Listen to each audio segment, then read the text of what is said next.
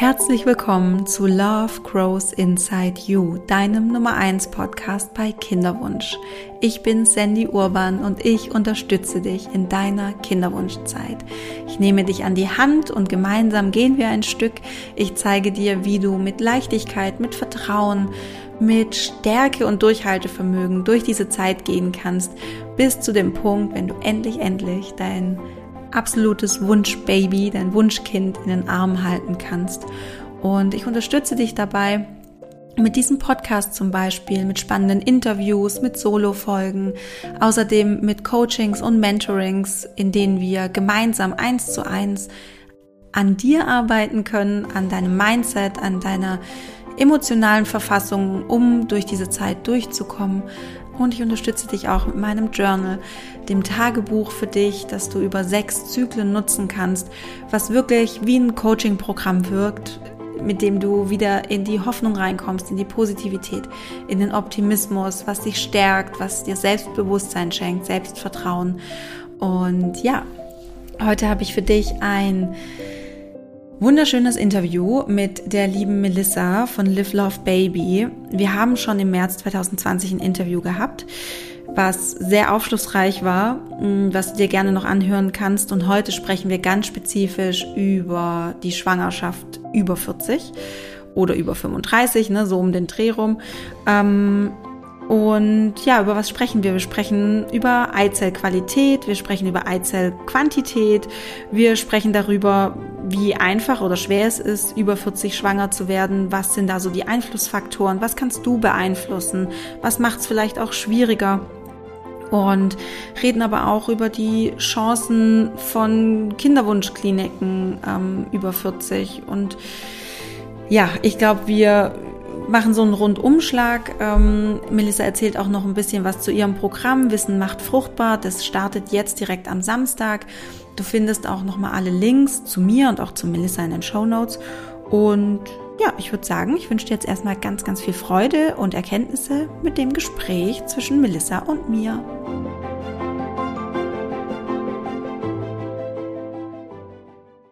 Hallo liebe Melissa, auf diesem Wege auch nochmal herzlich willkommen hier im Podcast und schön, dass du nochmal da bist.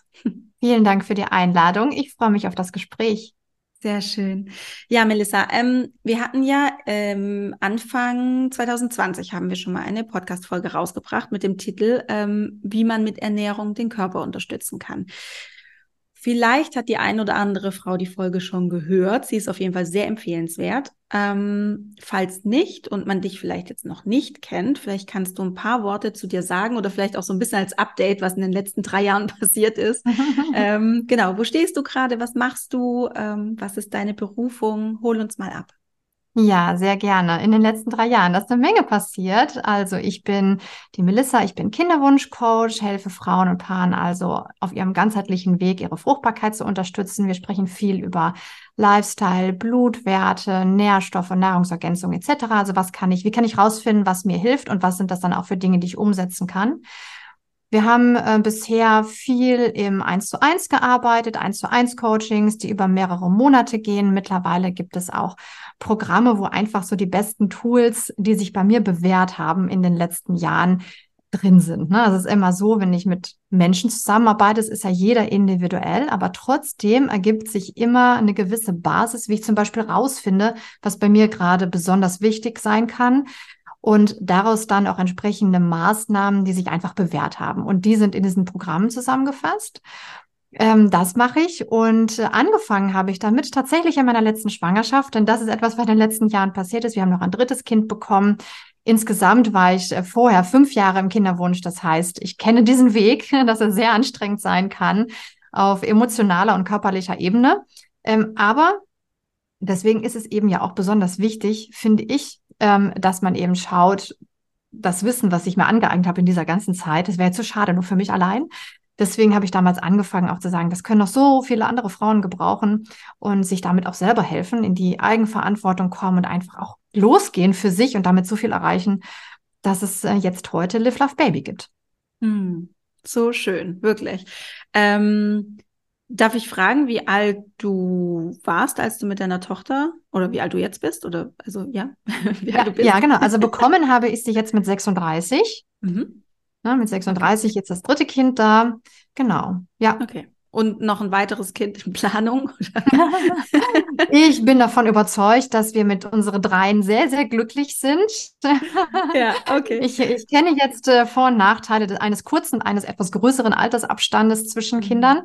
Ähm, das, wir sind also super glücklich. Wir fühlen uns erfüllt. Wir haben zwei Jungs und ein Mädchen. Wir dürfen also beides mal erleben. Ich bin da sehr, sehr dankbar für. Es ist irgendwie jedes Mal wieder was Neues, schwanger zu sein, das Kind zu bekommen, das Kind neu kennenzulernen. Das ist super, super schön. Ähm, aber ich denke, bei den dreien wird es bleiben. Okay. okay, sehr schön. Ja, lass uns mal thematisch so ein bisschen einsteigen. Also, ähm, die Folge heißt ja Kinderwunsch über 40. Also es gibt wahrscheinlich Frauen, die zuhören, die stehen jetzt vielleicht kurz vor der 40 oder die, die sind jetzt gerade 40 geworden oder sind auch über 40. Ähm, und für viele Frauen ist so diese 40 ist wie so eine unangenehme magische Grenze im Kopf. Mhm. Ähm, was, glaube ich, auch so einhergeht mit ab 40 kann ich nicht mehr schwanger werden, oder? Es ist fast unmöglich, schwanger mhm. zu werden. Ja. Genau. Ähm, deswegen meine erste Frage. Ist es möglich, mit 40 oder über 40 schwanger zu werden? Ja, ähm, also erstmal grundsätzlich ist ganz, ganz viel möglich und es stimmt, es gibt so magische Zahlen, es gibt die 35, es gibt 40. Ähm, ne? Und wenn man sich in diesem Rahmen bewegt oder auch schon darüber hinaus, dann spielt dieses, diese Zahl eine immer größer werdende Rolle. Ja, also zum einen vielleicht durch einen selbst, dass man denkt, oh, ich werde immer älter. Zum anderen aber sicherlich auch durch Einfluss von außen. Ja, ich erlebe das ganz, ganz häufig, weil ja die meisten Frauen bei mir im Coaching eben genau in dieser Altersspanne sind, also Ü35, ne, also der Großteil davon. Ähm, die meisten Frauen hören dann auch tatsächlich von außen, entweder von der Familie, von Freunden, vom, äh, vom Gynäkologen beispielsweise, ah, ähm, sie sind ja schon x Jahre alt. Und dann springt natürlich direkt die Alarmleuchte an. Ne? Wenn man das einmal hört, geht noch. Aber je häufiger man das hört, desto stärker wird dieser Druck, habe ich das Gefühl, okay, jetzt muss das aber. Und je mehr ich in das Müssen komme, desto größer wird der Druck. Ne? Und ähm, dabei ist ganz, ganz wichtig zu sehen, diese Zahl, das Alter hat einen Einfluss. Das stimmt. Aber es ist nur eines von vielen Kriterien. Es ist und bleibt im Kinderwunsch eine individuelle Sache, die viel von Hormonen und anderen Faktoren abhängt. Und das kann eine Zahl alleine eben nicht aussagen. Das funktioniert nicht. Mhm. Die Frauen, die da so zu dir kommen und die, die Kontakt zu dir suchen, wenn du sagst, sie sind alle so Ü35, ähm, wie fühlen die sich? Und also was, was hörst du da häufig so für Sätze? Ja, was ich häufig höre, ist, ähm, ich habe schon ganz viel ausprobiert und ähm, jetzt weiß ich nicht mehr, was ich machen kann, ne? weil meistens sind das ja Frauen, die einfach vorher einfach noch nicht gefühlt haben, Mutter zu werden ne? und das Gefühl jetzt kommt oder die gesagt haben, ich wusste schon immer, dass ich Mama werden möchte, aber meine Karriere war im Vordergrund, die also schon einen gewissen Weg gegangen sind und dadurch schon gewöhnt sind, je, je mehr ich mich anstrenge, Ne, und je mehr ich die richtigen Hebel in Bewegung setze, desto leichter erreiche ich mein Ziel. Das ist ja auch viel so. Das ist damals im Studium so gewesen, das ist beim Abi so gewesen. Je mehr ich gelernt habe, desto besser die Note. Ne? Im Beruf ist es, ähm, je mehr ich mich anstrenge, desto bessere Kontakte, je, je bessere ich Kontakte, Kontakte ich habe, desto leichter fällt es mir, Karriere zu machen. Und dann kommt man in Kinderwunsch und sieht sich auf einmal Faktoren gegenüber, die man nicht 100 Prozent beeinflussen kann. Und damit haben die meisten wirklich ein Thema. Ja, wa was kann ich machen? Ich habe schon so viel probiert, es hat doch sonst immer geklappt. Ich werde ja immer älter. Ähm, was ist, wenn ich zu alt werde? Was kann ich davon überhaupt noch beeinflussen?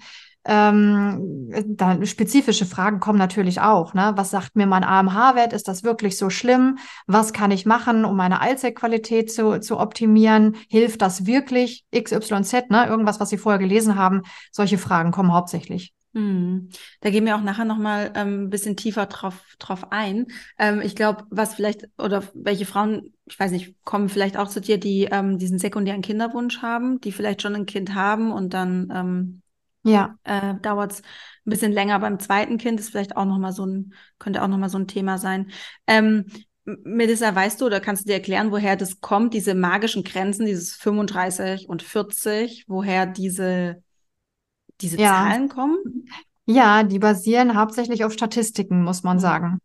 Ne, also statistisch gesehen sinkt die Wahrscheinlichkeit, schwanger, schwanger zu werden mit 35, statistisch gesehen.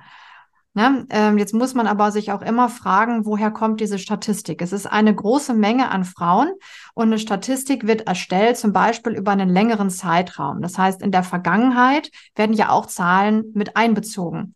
Und es gab einfach ja auch schon Zeiträume in unserer Gesellschaft, wo Frauen sehr viel früher schwanger geworden sind, sodass es gar keine Zahlen gibt für den Zeitraum 35, 40 bis 45. Das heißt, diese Zahlen und die Wahrscheinlichkeit kann gar nicht richtig mit einbezogen werden. Deswegen muss man da immer aufpassen, worauf basiert denn jetzt dieses statistische Ergebnis? Das ist also immer ein Mittelwert. Ja, und je größer die Gruppe ist, die diesen Wert beeinflusst, desto mehr in eine oder andere Richtung bewegt sich dieser Mittelwert. Ne? Das ist das eine. Ähm, und zum anderen ist dieses äh, früher ist man früher schwanger geworden, ist ja in manchen Köpfen auch noch drin. Also in der Generation meiner Oma, mit der ich ja auch noch gesprochen habe, ähm, war das ganz anders. Und dann festigt sich ja schon der Glaubenssatz, ah, ich muss recht früh heiraten, recht früh Kinder bekommen. Und unsere Generation ist ja eher so, dass sie sagt, okay, ich, ich muss erstmal gar nichts, ne? Und ich darf äh, natürlich auch erstmal Karriere machen, ich habe andere Ziele. Ne? Also es hat sich ja verändert, aber dieser Satz ist halt ähm, immer noch da, äh, den man so im Kopf hat vielleicht. Ne? Und ich glaube, dass das viel auch darauf basiert. Gar nicht mehr unbedingt nur an körperlichen Faktoren, sondern auch daran. Aber natürlich hat auch ähm, das Alter der Eizelle spielt natürlich auch eine Rolle. Da, also da, das spielt durchaus eine Rolle bei dieser Statistik. Ne? Mhm. Ja, lass uns mal so auf dieses Körperliche noch äh, weiter eingehen. Also, was ist denn schwieriger, wenn man mit über 35, über 40 ähm, schwanger werden möchte? Mhm, Also in den meisten Fällen haben wir immer zwei Dinge im Kopf. Wir haben die Eizellmenge im Kopf und die Eizellqualität. Ne, die Eizellmenge wird gemessen an dem sogenannten AMH-Wert. Das kann man machen, ne, Anti-Müller-Hormon. Ähm, und dann wird im Grunde hochgerechnet, wie viele Eizellen stehen noch zur Verfügung, um schwanger zu werden. Ne, das ist so das Erste. Man muss dabei aber wirklich beachten, es ist eine Hochrechnung, weil du kannst ja nicht alle Eizellen sehen, sondern eben nur die, ähm, die schon sichtbar sind im Ultraschall. Und ähm, was eben noch bei dieser Eizellmenge hinzukommt, wir werden geboren mit einer gewissen Anzahl an Eizellen. Also wir als Babys haben ja schon unsere Eizellen gehabt, eine feste Menge, das verbraucht sich über die Jahre. Schon zur Pubertät stehen weniger zur Verfügung, ganz normal. Aber wenn ich jetzt mit äh, 35 oder 40 dahergehe und meinen AMH-Wert teste, habe ich ja keinerlei Vergleichswerte. Ich weiß nicht, wie war denn mein AMH-Wert mit 25, mit 30, mit 32. Das heißt, ich weiß gar nicht, wie schnell verbrauchen sich meine Eizellen denn. Kann man das sehen irgendwie? Weil die, das könnte, es können zwei verschiedene Frauen sein, beide 40 Jahre alt, mit dem gleichen AMH-Wert. Bei der einen Frau verbrauchen sich diese Eizellen aus welchen Gründen auch immer schneller, die Zyklen sind kürzer beispielsweise über die Jahre gesehen, oder sie ist mit etwas weniger Eizellen auf die Welt gekommen, was auch immer. Es gibt ja Einflussfaktoren. Und bei der anderen Frau ist es der gleiche AMH-Wert, aber sie verbrauchen sich langsamer, nur der Ausgangswert war ein anderer. Weißt du, was ich meine? Also das ist, dieser AMH-Wert ist ein Ist-Wert, jetzt heute. Ich weiß aber nicht, wie lange reichen diese Eizellen noch? Ich erlebe immer, immer, immer wieder, dass Frauen mit einem AMH-Wert daherkommen, der niedrig ist und komplett am Boden zerstört und sagen, ich habe jetzt keine Zeit mehr. Das wissen wir nicht. Da, diese Aussage ist nicht möglich mit dem Wert. Es ist eine Wahrscheinlichkeit. Mhm. Es ist eine Schätzung. Und ähm, dann bei diesen, also der Eizellmenge. So, und dieser, dieser AMH-Wert sagt gar nichts, gar nichts, gar nichts über die Eizellqualität aus. Nix. Was? Ja. Und das Ja. ist am Ende des Tages ja das, worauf es ankommt. Wir brauchen gute Eizellen, damit die reifen, damit die springen, damit die Zellteilung funktioniert, damit die sich einnisten, etc. Und die Eizellmenge können wir nicht mehr beeinflussen. Wir kriegen keine Eizellen, also wir können nicht, die nicht nachproduzieren. Ne? Das geht nicht. Aber wir haben einen Einfluss auf unsere Eizellqualität, weil wir unsere Zellqualität haben wir immer einen Einfluss. Ja. Melissa, darf ich da vielleicht kurz was nachfragen? Ähm, Dieser AMH-Wert, der kann ja auch schwanken. Ne? Ja, ja. ja. Kannst du das kurz erklären, warum? Genau, also du äh, musst dir vorstellen, dass ja die Eizellen ähm, im Grunde heranreifen und nur eine gewisse Anzahl dann ja auch in den Eileitern zur Verfügung steht. Ne? Also reifen und dann da sind. Ähm, diese, ähm, diese Eizellen, die dann da sind, die, die zählt man. Ne? Und das kann ja schwanken, weil wir haben Zyklen. Ja, es reifen immer unterschiedliche Mengen an Eizellen heran. Jeden Zyklus neu. Ne? Und ähm, das ist der eine Grund, warum er schwanken kann. Und man sagt zwar, der AMH-Wert ist ein ziemlich verlässlicher Wert. Das wird keine Riesenschwankungen geben. Also nicht einen Tag 0,8 und dann 5,0. Das wird wahrscheinlich nicht passieren. Aber ich habe interessanterweise schon häufig erlebt bei Frauen, die mit einem niedrigen Wert gestartet sind, dass er sich doch noch verändert hat. Dass also der Körper also verstanden hat sozusagen, okay, ich habe jetzt die Ressourcen da, um die Einzelreifung zu unterstützen. Was? Das, also das, das, das können zwei verschiedene Gründe sein. Mhm, ja, aber das ist total spannend, weil die Beobachtung habe ich auch schon mit Klientinnen gemacht. Ah, also, ah, dass ja. die Eizellqualität sich da auch nochmal, äh, die Qualität, sorry, der AMH-Wert sich auch nochmal verändert oder ja, einfach, es ist einfach kein statischer Wert, sondern der. Richtig, der er ist nicht statisch, ja. er ist nicht statisch, ja. genau. Ja. Ähm, wollen wir über Eizellqualität reden? Ja, total gerne. Eines meiner Lieblings Lieblingsthemen. Ja. genau, also Qualität über Quantität, so wenn ich dich richtig verstanden habe. Und ähm, das ergibt ja auch total viel Sinn, zu sagen, dass die Quanti Qualität wirklich viel ausschlaggebender ist. Ähm, also ich kann ja wahnsinnig viele Eizellen haben, wenn die keine gute Qualität haben, bringt mir das nichts. Wenn aber von zehn Eizellen, die einfach alle super qualitativ gut sind, dann kann ich daraus zehn Kinder bekommen. ja. ähm, genau, theoretisch. Ähm, ja, wie, wie, wie ist es da so in deiner Arbeit? Also wie kann man die Eizellqualität messen? Ja, also wie kann man die Eizellqualität messen? Das kann man im Grunde indirekt. Indirekt. Ne? Also ich kenne kein gutes Messverfahren, was jetzt sagen kann, deine Eizellqualität ist X. Das, äh, das nicht. Ne? Also wir müssen da auch ein bisschen weiterdenken. Ne? Wir haben Eizellen, so das sind Zellen. Also sprechen wir über unsere allgemeine Zellgesundheit.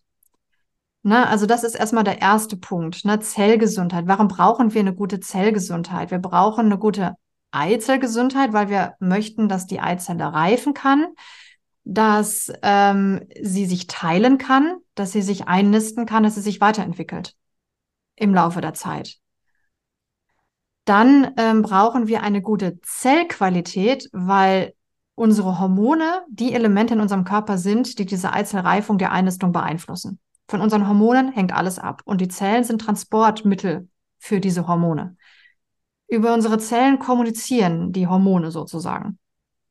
Und äh, wenn ich jetzt mal überlege, was brauche ich denn, wenn wir bei dem Thema Kinderwunsch und Einnistung bleiben, was brauche ich denn, damit sich etwas einnistet? Das ist ja eine ausreichende Nährstoffversorgung der Gebärmutterschleimhaut beispielsweise. Und die besteht aus Zellen. Das heißt, hier sind wir wieder bei diesem Thema. Ne? Und ähm, so setzt sich das fort. Mhm. Ja, wir brauchen eine gute Zellgesundheit. Warum brauchen wir die noch und warum ist das immer, immer, immer die Basis? Unsere Schwangerschaft hängt von Energie ab. Also im, biologisch ist das ATP. Ne? So, das ist auf Zellebene wird das produziert. Ohne Energie kein Leben. Das ist, ähm, ich vergleiche das ganz gerne ähm, mit ähm, unserem Geldbeutel.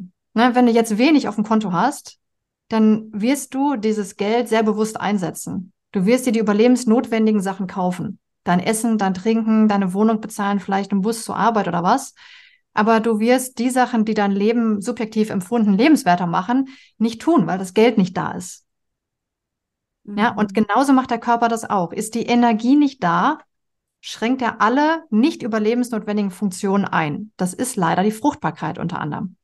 Mhm. Wenn ja. ich jetzt aber diese, diese Energiereserve wieder fülle, also meinen Zellen das gebe, was sie brauchen, um die Energie zu produzieren, dann komme ich ja wieder in einen Überfluss. Dann füllt sich mein Energietopf, mein Konto füllt sich, okay, ich kann essen gehen, ich kann mir Hobbys leisten, ich kann in Urlaub fahren, shoppen gehen, alles, was ich mit Geld kaufen kann, funktioniert viel besser. Und so ist es beim, bei den Zellen und bei dieser Energie auch, bei diesem Energiethema. Ich muss dem Körper signalisieren, du hast genug Ressourcen, nicht nur für dich und all das, was wir in unserem Leben so begegnen, auch Stress und so, sondern ich habe auch genug Energie, um ein neues Nervensystem zu bauen. Das ist nämlich das Baby. Mhm. Ja, und davon hängt unsere Zellqualität ab. Ich brauche Ressourcen dafür. Und das sind eben Nährstoffe beispielsweise. Ne? Ja. Unsere Zelle produziert auf Basis von Nährstoffen diese Energie. Mhm. Ja, das ist jetzt, äh, wäre jetzt meine Anschlussfrage gewesen. Wenn man so hört Energie, dann bedeutet das, okay, also ich muss ausgeschlafen sein und äh, ich muss mich fit fühlen und dann, dann klappt es schon. Ähm, was, was zählt da alles rein in diesen Energietopf? Ja, also ähm, klar, Schlaf ist tatsächlich sehr wichtig. Also Schlaf ist unser wichtigster Punkt. Ähm, aber es spielt natürlich auch ähm, Nährstoffe an sich eine Rolle. Ne? Also was esse ich, ähm, in welcher Menge esse ich das, welche Nahrungsergänzungsmittel nehme ich. Und, und ich habe früher auch immer gedacht, ich ernähre mich doch schon gesund, ich mache Sport, pipapo, alles gut. Aber wir haben immer individuelle Faktoren, die eine Rolle spielen. Und je länger ich nun ähm, in diesem, auf dieser Erde bin, desto länger bin ich ja auch diesen Faktoren ausgesetzt. Wir sind auch nie ganz stressfrei. Es wird immer Stress geben in irgendeiner Art und Weise. Das ist eine Utopie zu denken, es gibt nie wieder Stress. Das ist nicht so. Das, es wird immer so sein. Es geht vielmehr darum, rauszufinden, was braucht mein Körper, um mit diesem Stress umzugehen. Denn Stress, egal welcher Art von Stress das ist, verbraucht meine Ressourcen, verbraucht meine Energie, schädigt die Zellen. Mhm. Dann haben wir schlechte Eizellqualität. Können wir schlechter schwanger werden. Ne? Du siehst den Kreislauf. Ähm, das heißt, ich muss als allererster Schritt, als allererster Schritt, ich kann nicht einfach so sagen, ja, ich mache ja schon. Ich, als allererster Schritt muss ich wissen, wo stehe ich gerade? Was bedeutet das für mich, diese Zellenergie aufrechtzuerhalten oder diese Eizellqualität zu fördern? Welche Nährstoffe brauche ich? Ja, welche Nahrungsergänzungsmittel machen Sinn von mir aus? Welche Ernährung? Esse ich genug Proteine? Also man muss ein bisschen äh, individueller schauen. Aber das sind mit ähm, die wichtigsten Faktoren. Mhm. Ja, also so eine Bestandsaufnahme zu machen, wo stehe ich gerade? Zum einen ähm, von meiner Ernährung, ähm, Sport vielleicht auch und gleichzeitig aber auch so vom, ja, vom Stresslevel. Also zu schauen, was habe ich vielleicht für einen Beruf, wie sehr belastet mich der Kinderwunsch auch? Was gibt es sonst noch für stressige Faktoren? Ne? Wie du sagst, man kann nicht alles aus dem Weg räumen, aber es braucht halt so ein gewisses Level, ähm, was das Level darf einfach nicht so ausschlaggebend sein irgendwie dazu. Ja. Mhm. Genau, und das darf nicht so eingeschränkt sein. Und ich muss mhm. ja, also ähm, ich muss ja irgendwie gucken, an welchen Werten mache ich das fest. So wie ich das eben gesagt habe mit dem AMH, wenn ich keine Vergleichswerte habe, kann ich das im Grunde gar nicht richtig beurteilen. Also ähm, sehe ich ja, ähm, auch wenn ich jetzt äh, subjektiv der Meinung bin, ich habe keinen Stress oder wenig Stress, muss ich ja trotzdem rausfinden, ist, also ist das für meinen Körper genauso? Mhm. Heißt das das Gleiche für meine Hormone? Sind die noch ausreichend da, um überhaupt eine Schwangerschaft zu ermöglichen und einen Schwangerschaftserhalt, worum es ja auch geht, ne? Ähm, also dann, dann, was ich immer mache, sind Blutwerte. Ich mache eine Haarmineralanalyse. Wir haben Fragebögen. So, das sind so drei Säulen, auf denen diese Anamnese fußt. Und da können wir schon ziemlich genau sagen und auch besser sagen, was sind denn für dich die Kriterien, die neben deinem Alter eine Rolle spielen? Mhm. Okay. Also da anhand von diesen drei Säulen kannst du ziemlich genau sagen, wie ist so der Stresslevel, wie sieht's mit der Ernährung aus oder mit deinen Nährstoffdepots, sage ich jetzt mal, ähm, und kannst da dann besser die Einschätzung machen. Und ähm, darauf basierend kannst du wahrscheinlich auch eine Einschätzung machen, wie dann die Eizellqualität ist, oder? Oder die generell die Zellqualität. Ja, genau. Ich sage einfach mal ein Beispiel. Wenn ich mhm. sehe, die, ähm, die, die grundsätzliche Nährstoffversorgung gibt Anzeichen dafür, dass im Körper eine Übersäuerung stattfindet. Dann sehe ich ja auch, okay, Übersäuerung bedeutet Daueraktivierung der Zellen. Das ist so, als würdest du den ganzen Tag im Block laufen, ohne was zu trinken, was zu essen und ohne Pause. Da wirst du irgendwann müde, du verletzt dich vielleicht, kriegst Muskelkater und so geht's der Zelle auch. Man nennt das oxidativen Stress, zellschädigender Stress. Ja gut, wenn meine Zellen geschädigt werden, kann ich schon stark davon ausgehen, dass es meinen Einzellen nicht anders geht. Ne? Mhm. Ähm, dass die nämlich also auch nicht unbedingt davon profitieren. Und äh, dann kann man ne, diese Rückschlüsse ziehen. Ne? Wenn ich weiß, ähm, okay, wir haben ein Thema bei der Schilddrüse, dann fehlt einfach sehr, sehr viel dieser Energie, die zur Verfügung stehen sollte, weil die Schilddrüse unser Kraftwerk ist. Also so kann man dann die Rückschlüsse ziehen ja. ähm, und sagen, okay, ähm, wenn, du bist jetzt länger nicht schwanger geworden oder ähm, es gab häufiger Fehlgeburten, dann kann es äh, ein Grund dafür sein, eine mögliche Ursache, dass das eben momentan in deinem Körper los ist. Mhm. Ja, das ist äh, jetzt auch nochmal ein ganz guter Punkt, den du ansprichst. Ähm, mich hat noch eine Frau angeschrieben, mh, mm, die mir beschrieben hat, dass sie mehrere Fehlgeburten hatte ähm, und ihr, mh, mm, ihr in AMH ist auch niedrig, äh, also eben wie gesagt ist, äh, ist Perspektive mit 0,6 ähm, und sie ist über 40 das könnte dann, also da wäre es zum Beispiel total sinnvoll, sich mal anzuschauen, oder warum die ja. Energiedepots nicht so.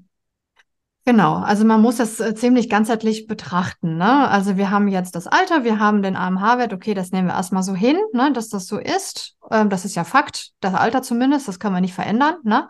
Ähm, aber wichtig ist ähm, zu wissen, wo stehen wir ansonsten? Wo stehen wir da? Weil man muss halt auch immer bedenken, Fehlgeburten haben immer eine Ursache. Wir finden sie leider nicht immer raus. Das ist klar, ne?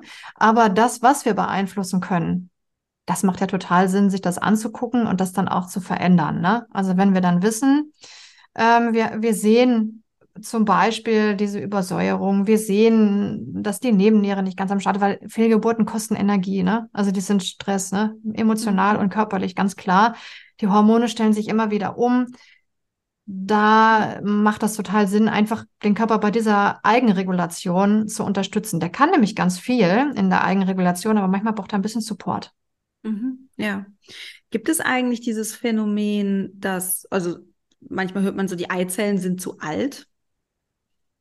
Äh, ja, also ich sage nicht gerne zu alt, aber sie werden älter. Also so wie du alterst, altern auch deine Eizellen.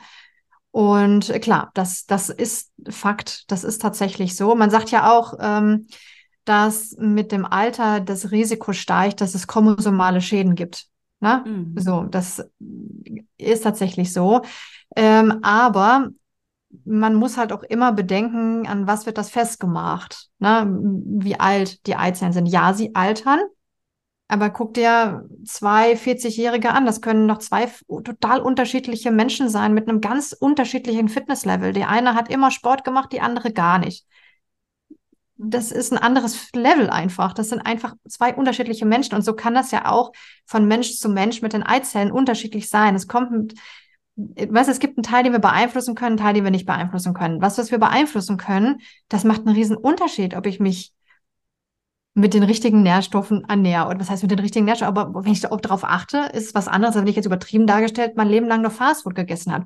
Es gibt trotzdem keine Garantie für das eine oder das andere. Ja. Aber ja. darum geht es auch überhaupt nicht. Ne? Es ja. geht darum, dass ich individuell erkenne, mir sind alle anderen erstmal gleich, weil es geht hier um meine Gesundheit, um meine Eizellqualität und da gucke ich, was kann ich tun. Mhm. Ne? So. Ja. Was ist aus deiner Perspektive Mm, so die Basis? Also auf was sollte man vielleicht auch, wenn man über 40 ist, ähm, wirklich drauf achten? Also wenn wir jetzt mal so wirklich so verschiedene Pers also, ähm, Aspekte anschauen, sei es Lifestyle, Bewegung, Ernährung, was, auf was, auf was kann man da achten? Was ist so die, die Basis? Mhm. Also, ähm, worauf ich als allererstes achten würde, ist, ähm, die Anamnese zu machen. Ne? Das wäre so das Erste, wenn ich weiß, welche Blutwerte ich brauche, dann ist es einfacher, ist einfacher einfach, als wenn ich umbrumm probiere ne? und das dann immer noch nicht klappt. Wir haben ja, das muss man schon sagen, ne, die meisten haben einen Zeitdruck. Ne? Und auch wenn ich jetzt sage, es gibt viele Faktoren, wird man den vielleicht immer noch spüren. Das heißt, ich persönlich wäre immer der, der Meinung, geh da effizient dran, mach erst die Anamnese und setz dann das um, was dazu passt. Ja. So, mhm. dann bist du am schnellsten unterwegs. Wie schnell das dann klappt, kann man nicht sagen, aber zumindest weißt du relativ schnell, was du machen kannst. Ne? Ähm, so, aber wenn ich das jetzt noch nicht gemacht habe und direkt was zum Umsetzen haben möchte, sind in meinen Augen die wichtigsten Faktoren. Man muss halt bedenken, die Zelle braucht Proteine. Aminosäuren sind Baustoffe für unsere Hormone. Ja, wenn ich weiß, Hormone beeinflussen, wie ich schwanger werde, äh, dann wäre also das erste in der Ernährung zu sagen, ich gucke, dass ich zumindest jeder Hauptmahlzeit auch mindestens eine Proteinquelle habe. Ne? So, das wäre das erste. Ja, wenn ich jetzt in, was Konkretes in der Ernährung nenne, und wenn ich weiß, ich brauche Nährstoffe, dann versuche ich einfach so viele Nährstoffe im Essen zu erhalten. Zum Beispiel schon eine Zubereitung. Ne? Glaub mir, es sind häufig die Basics. Es hört sich immer alles einfach an, aber glaub mir, das hat den größten Effekt. Ne? Mehr noch als ich habe gelesen hier ASS und was nicht alles gibt und so weiter, mhm. kann im Einzelfall Sinn machen, aber nicht, also aber in meinen Augen nicht prophylaktisch unbedingt. Ne? Ähm, dann mhm. bei der Nahrungsergänzung, ähm, da sehe ich häufig, also meistens sind es wirklich Frauen, die zumindest jetzt bei mir sind, die auch im Berufsleben vollstehen, äh, weiß ich, Führungsverantwortung, Ärzte, äh, Vorstandsmitglieder, irgendwie, also Leute, die, oder auch Lehrer, ja, jeder Berufszweig hat sicherlich so seine Stressoren. Das heißt, ich habe ja einen gewissen Stresseinfluss von außen. Ähm, da gerne hinterfragen, so was kann ich tun, um mir selber was Gutes zu tun. Das ist immer eine gute Sache. Ähm, aber auch dran denken, so welche Nährstoffe werden bei Stress vermehrt verbraucht. Das ist zum Beispiel Magnesium. Ne? Das ist so eines der wichtigsten Dinge. Ähm, und dann, ähm, was ich auch machen würde, definitiv, ist, wenn man das noch nicht macht, den Zyklus mal beobachten. Dass ich weiß, wann findet der Eisprung statt, findet ein Eisprung statt, weil das ist etwas, was besonders wichtig ist. Solange ein Eisprung stattfindet, kannst du auch schwanger werden. Ne? Ob ob du 40 bist, ob du 35 bist oder 50, wenn der Eisprung stattfindet, besteht die Möglichkeit. Ne? Ähm, das wäre nochmal ganz wichtig. Das gibt einem auch viel Aufschluss darüber, wie die Hormone so sind. Ob die Eizelle genug Zeit hat zu reifen, ob die Eizelle genug Zeit hat, nach dem Eisprung sich einzunisten, solche Sachen. Ne? Sind ganz gute Sachen, die ich, das würde ich machen. So drei, drei Zyklen hindurch, dass ich mal einen Überblick bekomme. Ähm, und ähm, in Richtung Bewegung hattest du noch gefragt äh, Bewegung ist immer gut. Ne? Man muss nicht sofort mit einer krassen Sportart anfangen. Es sind manchmal auch die Kleinigkeiten, ne? Mal mhm. aufstehen zwischendurch, Spaziergänge, solche ja. Sachen, ne? Sind wichtig. Es ist immer ein bisschen unterschiedlich, welche Art von Sport für den Einzelnen am meisten Sinn macht.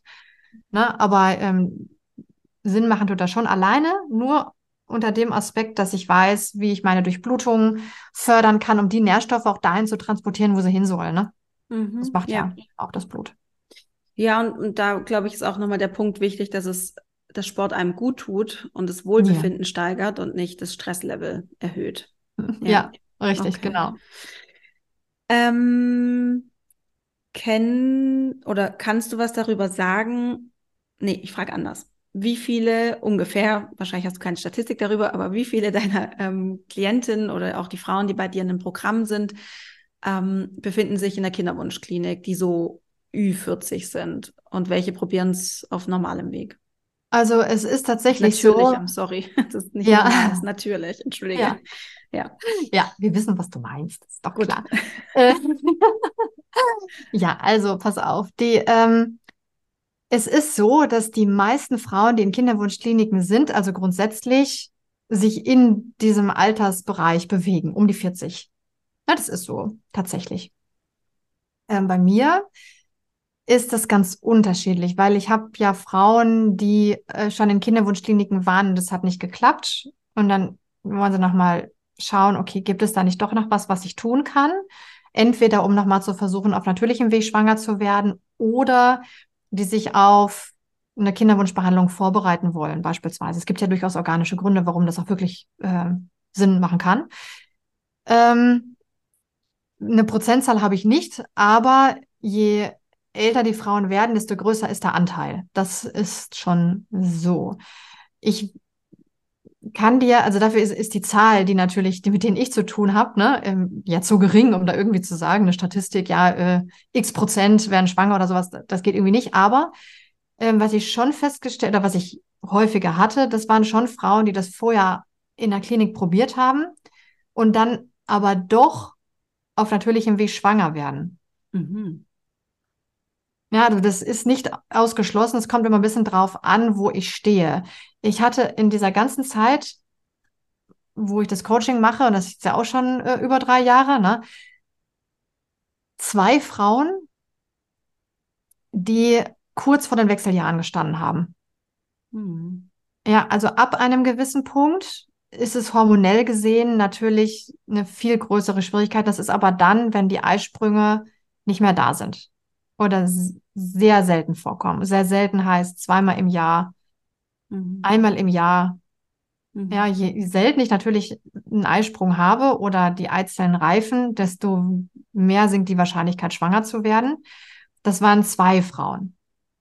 Ja, ähm, bei den anderen dachte man oft, ah, das sind jetzt schon die Wechseljahre. Das war es gar nicht. Das war dann nur hormonelle Unregelmäßigkeit, wie bei sowas wie PCO oder andere Sachen, die es dann noch gibt, ne, die den Eisprung unterdrücken mhm. aus hormoneller Sicht und wo der Eisprung dann wiederkommt. Mhm. Und die dann ganz überrascht waren, als sie diesen Test in der Hand hatten und gesagt haben, ich hätte es nicht gedacht, ne? Man hat mir doch gesagt, äh, das geht nicht. Ne? Ja. Also, ähm, aber die Zahl, um auf deine Frage zurückzukommen, die Zahl mit Kinderwunschkliniken äh, im je älter man wird, desto größer ist die Wahrscheinlichkeit. Ich glaube auch, dass Frauen eher dann hingehen, ähm, wenn sie sehen, ah, ich bin jetzt 40, ähm, probieren es vielleicht gar nicht so lange oder es wird ihnen gesagt, probieren Sie es lieber nicht so lange, gehen Sie lieber eher. Das mhm. gibt's auch, ne? Ähm, dass sie dann eben in die Klinik gehen. Ja.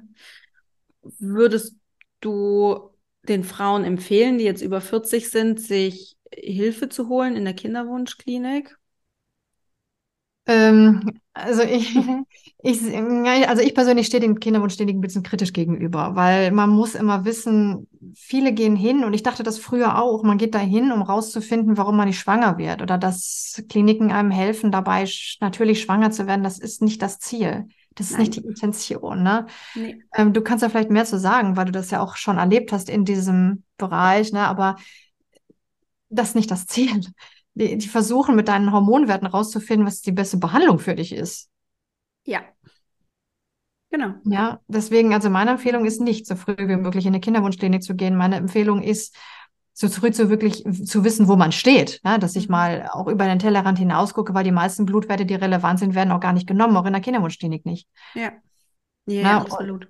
Das ist eine Empfehlung, die ich geben kann, das auf jeden Fall. Aber das empfehle ich jedem, ne? auch unabhängig vom Alter. Gar nicht, um zu sagen, oh, du hast keine Zeit mehr, sondern ach, ich möchte einfach, wenn ich doch schon einen Druck habe, will ich doch auch so schnell wie möglich wissen, wo stehe ich, was kann ich machen. Das mhm. bringt doch voll viel Entspannung, finde ich. Ja. Ja, ich glaube auch, dass es eine sehr individuelle Entscheidung ist, ähm, weil es gibt Frauen, die sagen, ich möchte auf gar keinen Fall in die Klinik oder ich war da schon, ich will es nicht mehr. Ähm, und dann ist der Ansatz, wie du ihn beschreibst, mit einer Anamnese und wirklich zu schauen, okay, was braucht mein Körper, um schwanger zu werden? Ähm, total sinnvoll. Ich glaube, es gibt aber wahrscheinlich auch Frauen, die sagen, boah, mich damit jetzt auseinanderzusetzen und das, damit ist es ja nicht getan. Ne? Also, es, ähm, mhm. du, ne, das ist ja nicht so, okay, wir haben die Anamnese, wir wissen jetzt, was los ist, dann kriegst du vier Tabletten und dann funktioniert's, sondern ja, das ist ja, nicht. genau, da kommt ja noch äh, was dahinter. Und ich kann mir schon auch vorstellen, dass es vielleicht auch Frauen gibt, die sagen, boah, das ist mir vielleicht ein bisschen, weiß ich nicht, zu umfangreich, dann gehe ich lieber in eine Klinik und dann sollen mhm. die mich da behandeln. Deswegen, ich glaube, es ist eine ganz individuelle Geschichte, aber wie du sagst, die Kliniken sind nicht dafür da, also ich würde jetzt mal sagen, die meisten, wir können ja nicht alle über einen Kamm scheren, mhm. aber die meisten Kliniken sind nicht dafür da zu schauen, wie man auf natürlichem Wege schwanger wird, sondern wie du sagst, welche Behandlungsmethode ist gut. Wir schauen uns so ein bisschen die weiblichen Werte an. Wir schauen uns äh, das Spermiogramm vom Mann an und entscheiden dann, wird es eine Insemination, eine IVF oder eine ICSI. Genau, aber was auch ganz wichtig ist, es gibt kein Schwarz oder Weiß. Ne? Also es ja. ist jetzt nicht so, entweder ich gehe den Anamneseweg oder den vermeintlich mhm. längeren oder den vermeintlich kürzeren mit der Chemoschink. Das gibt's nicht. Ne, also was ich auch immer sage, selbst wenn du am Anfang diese Anamnese machst und diese Sachen umsetzt, hast du dich ja trotzdem, wenn du das alles gemacht hast, nochmal vorbereitet, körperlich vor allem, auf eine Behandlung. Ne? Also es gibt da kein Schwarz oder Weiß. Ich finde das ganz, ganz wichtig zu sehen. Und die Kinderwunschklinik ist nicht immer der kürzere Weg. Absolut, ja. Melissa. total gut, dass du es nochmal sagst. Ja, das stimmt. Es ist, hat sich jetzt gerade so angehört, als wäre das so ein Shortcut. Äh, geh in die Kinderwunschklinik und dann zack, wirst du schwanger. Ähm, nee, das stimmt. Das ist es tatsächlich nicht. Ähm, ich habe von einer äh, Frau noch eine Frage bekommen, die ist sehr spezifisch, aber ich würde sie gerne stellen, weil ähm, das auch eine ehemalige Klientin von mir ist und ähm, ja, mhm. es ist mir einfach ganz wichtig, diese Frage zu stellen. Mhm. ähm, genau, die Klientin hat eine Östrogendominanz ähm, und wünscht sich eine Stärkung ihrer Progesteronwerte auf natürlichem Weg. Wie kann das funktionieren? Ja, das ist doch schon mal spannend. Also eine Östrogendominanz bedeutet, wir haben zu viel Östrogen. Immer wenn wir zu viel Östrogen haben, haben wir automatisch einen Progesteronmangel, weil dann im Verhältnis zu wenig Progesteron da ist. Das aller, allerwichtigste, ähm, was man sich hier anschauen kann, ist der ganze Entgiftungsapparat. Ja, weil immer wenn zu viel im Körper ist, dann funktioniert ja ein bestimmter Stoffwechsel nicht oder es kann nicht aus dem Körper raus oder beides. Ne? Das heißt, das allererste, was man machen sollte, ist den Darm stabilisieren, ne? die Leberunterstützung, aber bitte keine, keine direkte Entgiftung. Ich weiß, wenn man googelt Entgiftung, dann findet man so kurze Kuren, irgendwie sowas, was ein paar Tage, sechs Tage, drei Wochen und dann gleich volle Pulle, ne, mit Chlorella oder Spirulina oder so Sachen, die man da so liest, ne? Bitte nicht. Bitte nicht, äh, sondern erst einmal schauen, ähm, dass du den Darm stabilisierst. Das heißt, ähm, dass man hier mit bestimmten Bindern arbeitet. Ja, also der Körper, der kann eigentlich von alleine diese Sachen entgiften. Wir müssen dem nur vielleicht helfen, das rauszubekommen aus dem Körper. Ne? Äh, man kann, also ich mache mit meinen Frauen immer so einen Darmfragebogen, um rauszufinden, wie dringend ist dieses Thema. Bei einer Östrogendominanz ist es aber immer wichtig, ne? dieses Thema Darmgesundheit. Manchmal denkt man nicht sofort dran, Kinderwunsch, Darm, hä? Ne? Äh, ist jetzt nicht so das Erste, was man im Kopf hat. Das wäre aber im Zusammenhang Östrogendominanz wichtig. Solange dieses Östrogen da ist, wenn es dann wirklich eine Östrogendominanz ist und sich so manifestiert hat, ne, ähm, desto wichtiger ist es, das erstmal loszuwerden, sonst wird der Progesteronmangel quasi immer da sein. Man kann Progesteron ja auch nur bis zu einem gewissen Level upgraden, ne? Ähm, Hormoncreme ist nicht unbedingt oder Hormontabletten, so Utrogest oder sowas, ist nicht immer gleich das Mittel der Wahl, ähm, weil ja ein Hormon von außen ja wieder verstoffwechselt werden muss und das wäre dann wieder eine Belastung für die Leber, ne? die ja eigentlich, die wir gerade entlasten wollen, um dieses Östrogen loszuwerden. Ne?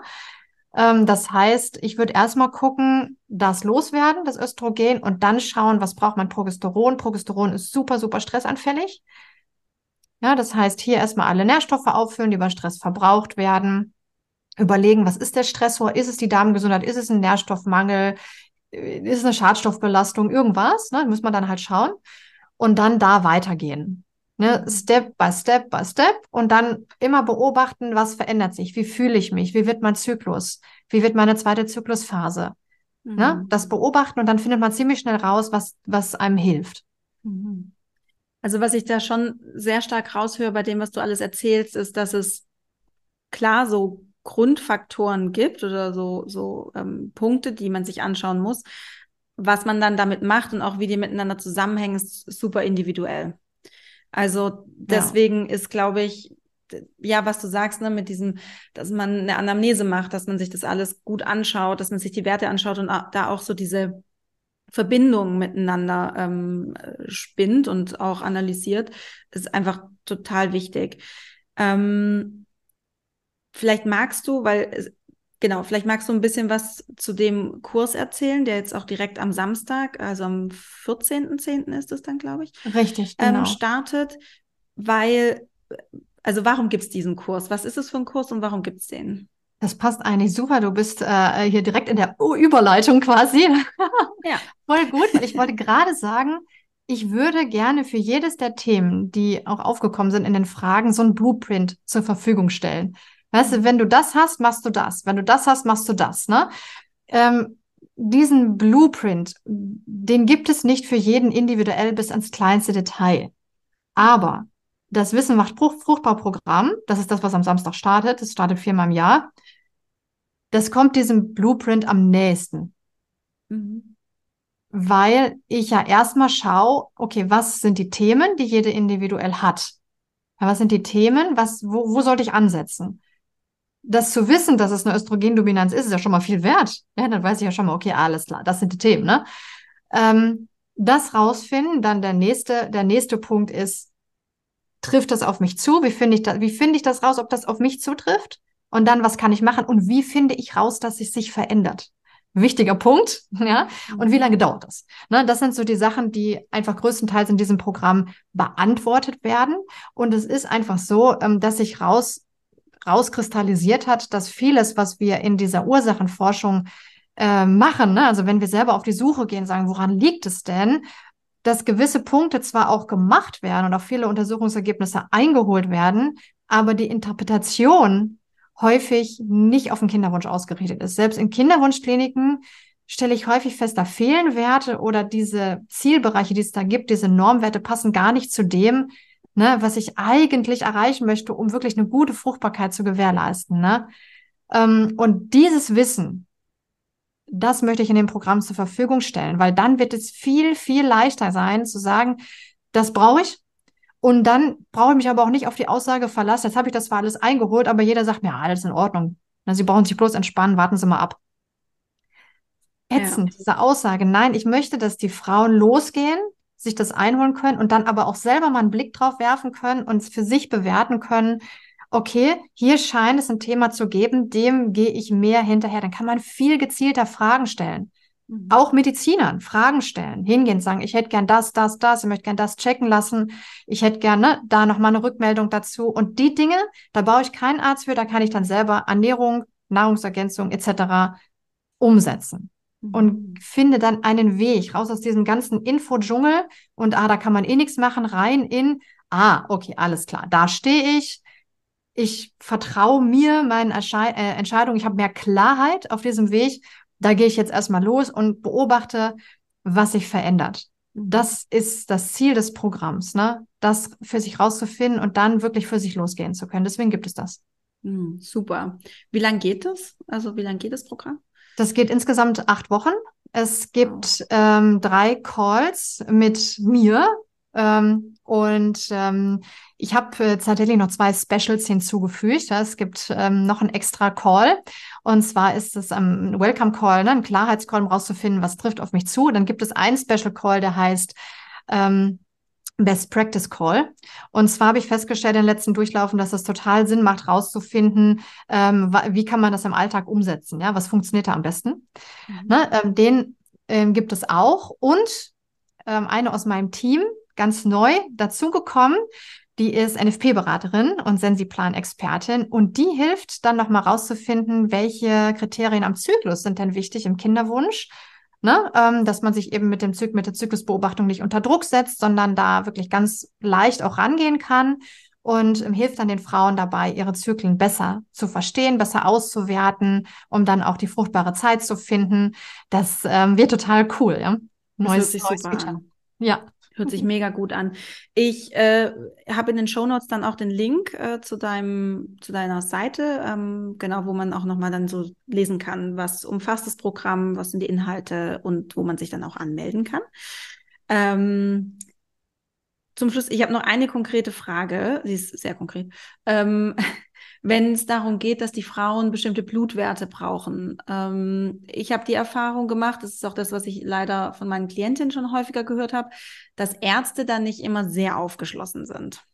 Also wenn man mit einer Liste von 40 Blutwerten kommt oder sowas und sagt, die brauche ich jetzt, ähm, dass sie dann sagen, nö, also mache ich nicht. Mache ich nicht. Ich bin ja kein Dienstleister hier, äh, mache ich nicht. Wie machst du das mit deinen Klientinnen? Also das ist äh, ja ganz konkret zur Umsetzung. Okay, was mache ich, wenn mein Arzt mir sagt, ähm, die Blutwerte können wir nicht abnehmen? Ähm, stimmt, also man wird relativ häufig damit konfrontiert. Geht mir nicht anders, ja. Wenn ich zum Arzt gehe, ähm, stehe ich da aus und dann kriege ich, äh, mein, mein, mein Favorite Satz ist dann, Sie sind doch jung und schlank. Warum wollen Sie denn die Blutwerte haben? Oh, das habe ich schon so oft gehört. Ich kann es nicht. Wahnsinn ähm, aber und meine Frauen erleben das natürlich auch. Die sind dann top motiviert, hoch motiviert zum. Arzt und dann sagt er, nee, mach ich nicht. Das ist natürlich erstmal frustrierend. Ähm, es lohnt sich aber trotzdem, da wirklich dran zu bleiben. Also was ich zum Beispiel mache und was ich auch als Empfehlung geben kann, ähm, ist ähm, hinzugehen und wirklich einen Termin zu buchen. Nicht einfach nur im Labor zum Blut abnehmen, weil die Sprechstundenhilfen dürfen meistens gar nicht entscheiden, auch aus Budgetgründen, was wird da abgenommen. Darf. Also die müssen eh mit dem Arzt sprechen. Deswegen Termin beim Arzt buchen und den direkt mit ins Boot holen. Ich habe schon viel ausprobiert. Ich möchte gerne schwanger werden. Ähm, bisher wurde nichts gefunden. Ich möchte gerne erweiterte Blutwerte nehmen. Ich möchte gerne mit Ihnen darüber sprechen. Sie sind ja der Experte den direkt mit abholen, dass er sich nicht so auf den Schlips getreten fühlt. Probieren, ne, probieren ähm, und sagen, jetzt habe ich ja diese Blutwertliste. Welche davon können Sie nicht fragen, können Sie die abnehmen? Welche davon können Sie abnehmen? Mhm. Dann sagt er vielleicht, ähm, ja, ja, ja, verstehe ich gar nicht. Okay, dann ist Zeit für einen anderen Arzt. Wenn er sagt, ähm, ja, Schilddrüsenwerte geht, aber Nebennierenwerte, Sexualhormone, mh, hm, ich glaube, das kriege ich nicht hin. Der hat immer Gründe dafür, welche das auch immer sind, ne? Dann sagen, okay, ähm, die möchte ich gerne, die sie jetzt auch auf, auf Kassenleistung abnehmen können, möchte ich gerne. Den Rest bitte auf privat. Ich zahle das selbst. Ich zahle das, ja, und ähm, dann, dann habe ich die zumindest mal. Ja, auch wenn ich ähm, die nochmal brauche oder als Vergleichswert in der Schwangerschaft, ich brauche, ich möchte gerne diese Werte haben. Das ist eine Option, funktioniert manchmal. Ähm, wenn das nicht geht, verschiedene Ärzte ausprobieren. Ich weiß, es ist Aufwand, aber es lohnt sich. Ne? Ja. Hingehen, ausprobieren, neuen Arzt suchen, andere Ärzte. Ich weiß, man muss auf Termine warten, trotzdem ausprobieren. Wenn das auch nicht geht oder die Wartezeiten zu lang sind, in ein freies Labor gehen. Ne? In ein freies Labor, man muss es selber zahlen dann, aber man hat die Werte. Wichtig ist natürlich auch, dass man weiß, wie man sie dann bewertet, so für sich, ne? Aber trotzdem, man hat sie dann, die Werte, ne? Und dann kann man damit ganz, ganz anders umgehen. Ne? Das würde ich auf jeden Fall empfehlen. Ähm, und dann wird es auch leichter. Also ich mache das mittlerweile so, dass ich das im Wechsel mache. Ich gehe mal zum Arzt, ähm, der das ganz normal über Kasse viele Werte abrechnen kann. Ähm, und das nächste Mal gehe ich dann zu einem freien Labor, habe ich auch in der Schwangerschaft so gemacht. Dann bin ich alle vier Wochen zum Blutwertemessen gegangen. Ähm, das hat man Gynäkologe nicht gemacht, aber ich bin dann einfach ins freie Labor, habe mir die abnehmen lassen und die gecheckt. Ja? Mhm. Okay. Super spannend. Vielen Dank, Melissa, für den Einblick in deine Arbeit. Es ist so wertvoll, was du da machst. Ähm, und ja, vielleicht entscheidet sich ja noch die ein oder andere Frau an dem Kurs jetzt teilzunehmen, der jetzt am Samstag, am 14.10. startet. Ansonsten, du hast ja gesagt, der startet viermal im Jahr. Ähm, es lohnt sich auf jeden Fall auf Instagram bei dir vorbeizuschauen oder deine YouTube-Videos zu schauen. Die sind auch sehr wertvoll oder auf deiner Website vorbeizuschauen. Alles verlinke ich in den Show Notes. Ähm, ja, vielen Dank, dass du uns dann Einblick gegeben hast und so wertvolle Infos geteilt hast. Danke dir. Sehr, sehr gerne. Hat mir viel Spaß gemacht.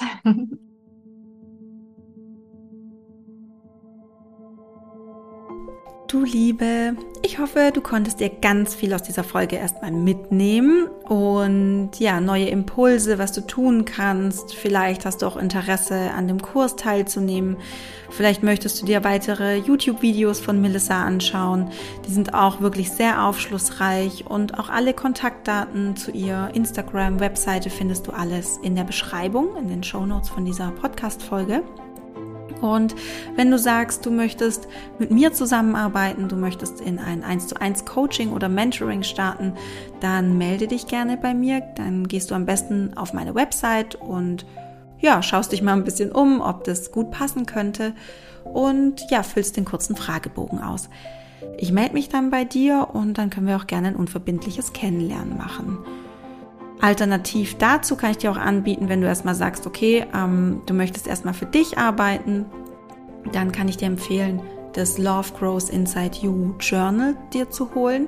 Mit diesem Journal kannst du arbeiten über sechs Zyklen hinweg. Ähm, es geht um die Themen, dass du wieder Körpervertrauen bekommst. Ähm, da nehme ich so den Zugang über deine Weiblichkeit, dein Frausein. Wie kannst du deine Zyklusphasen für dich nutzen?